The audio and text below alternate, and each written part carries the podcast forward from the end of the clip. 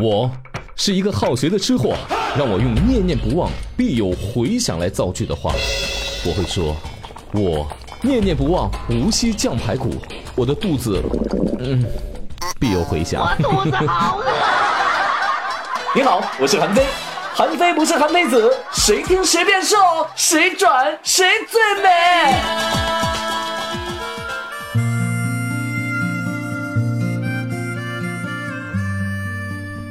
无锡典型的江南城市，具备了所有江南美的特点。太湖明珠自古以来盛产美女、帅哥和才子，比如说西施范蠡、梁山伯祝英台。哎，要是长相差点吧，你还特有才，比如说瞎子阿炳，那个二胡拉的是前无古人后无来者。要实在没才怎么办呢？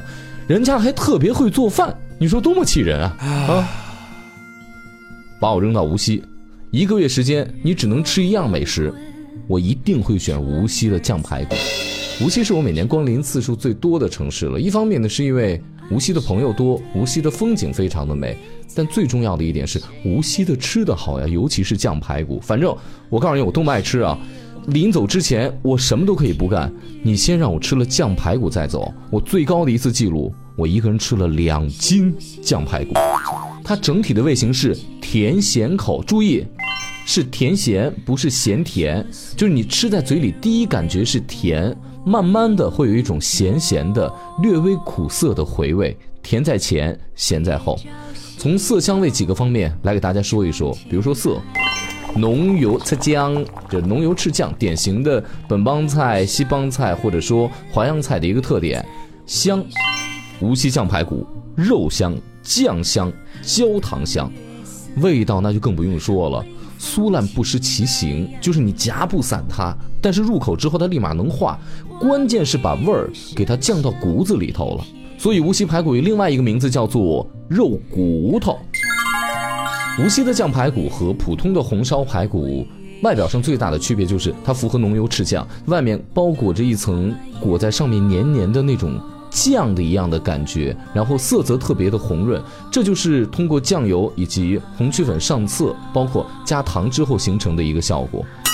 它的甜呢，它吃起来味道特别的甜美，会给人一种直接的幸福感。就是无锡的酱排骨啊，它一定得有糖，糖是其中的关键。它加糖的量可以达到多少呢？可以占到这个肉的重量的十分之一。我有时候就特别的奇怪，无锡自古以来它不是一个蔗糖的产区，可是无锡人为什么那么喜欢吃糖呢？我觉得我可以从这两方面来理解哈，一方面是从它的这个本身的无锡的气候，它是亚热带型的气候，相对来说春夏季节人比较容易排汗，汗容易流失的多，这样的话人的身体的电解质会失衡。可能在古代过去人们没有那么多的科学的道理来支撑，但是人们发现吃糖能够使体液浓度变得粘稠，这样的话你的汗就不容易排出去。简单来说，糖其实可以锁水。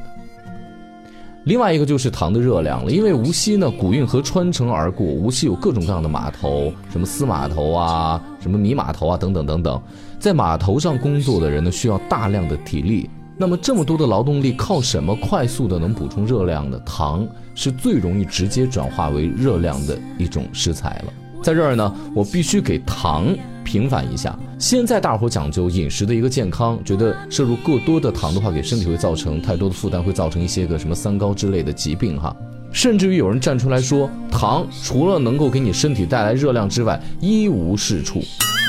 让我们把时间倒回到农业文明之前，甚至于原始社会的时候，当我们的祖先猴子啊看到了一棵树，这果子成熟了。颜色红润，里面是高糖分。他知道他尽可能的把这个树上的果子吃完，身体会囤积大量的糖分，接下来他就可以长时间的维持体力，并且不吃饭。另外，他不抓紧吃，会马上被别的野兽吃走。所以说，我们的祖先在我们的基因里面植入了这么一个信息，就是看见甜的东西、热量高的东西，你就会产生食欲。所以说，糖最大的功劳就是会直接给你的舌头、给你的胃、给你的情绪带来一种幸福感。现在大家在无锡吃到的这个无锡酱排骨呢，通常都是精肋排，一般呢都是三指宽，是两条骨头放在一起的，大概就是那么五公分长吧。呃，其实很多的无锡人在小的时候，尤其是稍微上点岁数的人，在他们的记忆当中，小的时候的无锡排骨，他们当地人把它叫做肉骨头，它没有那么的精致，它旁边是带那种大骨头，吃起来特过瘾的那种。这里面有一个故事了，就是关于这个肉骨头的来源。这得把时间倒回到宋代，提到济公。济公有一天呢，去一家店里面去要饭，这家店是卖肉的熟食。然后呢，老板说今天生意不好，没钱，那给你吃点肉吧。然后济公要了一份又来一份要了一份再来一份老板急了呀，肉都让你吃光，明天卖什么呀？济公说。你卖肉骨头呀？来，咔哧咔哧，在他这个蒲扇上撕了两根蒲草扔进去，说你明天就拿这根骨头一块煮，保证你的生意会特别好。从此之后，这个肉骨头大名远扬了。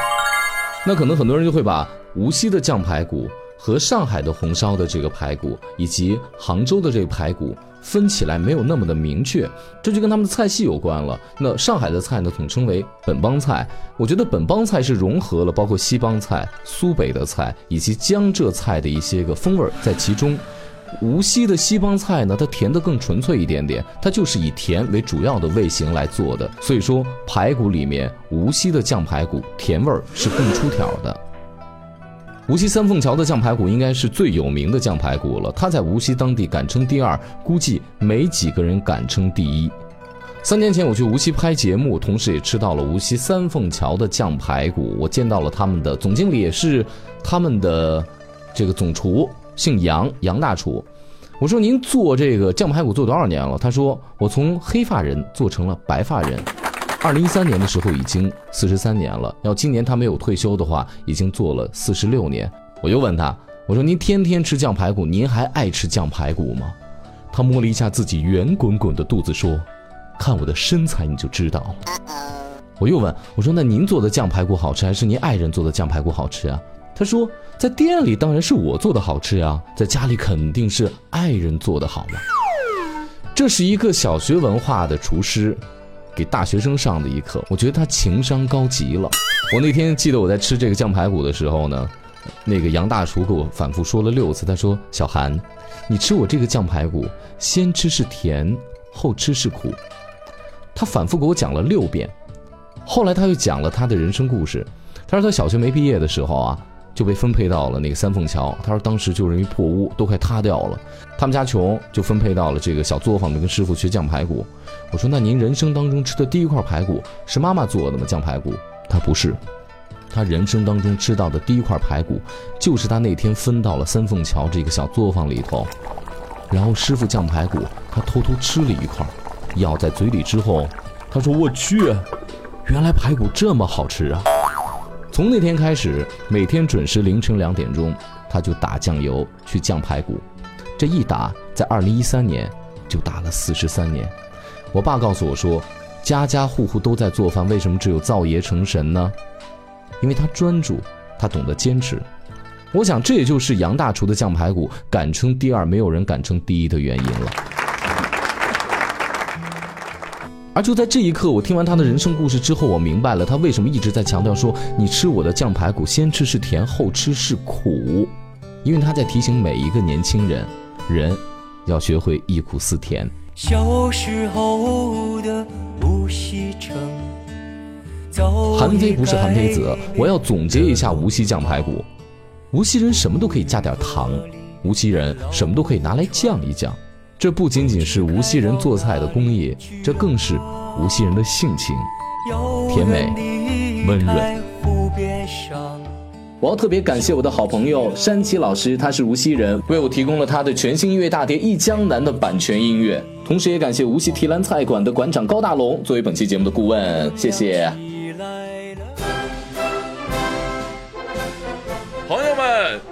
今天给大家推荐一个非常优秀的年轻人，谁谁谁？一个并没有吃胖的美食节目主持人，韩非。哦，嗯，不认识啊，当我没问。哦。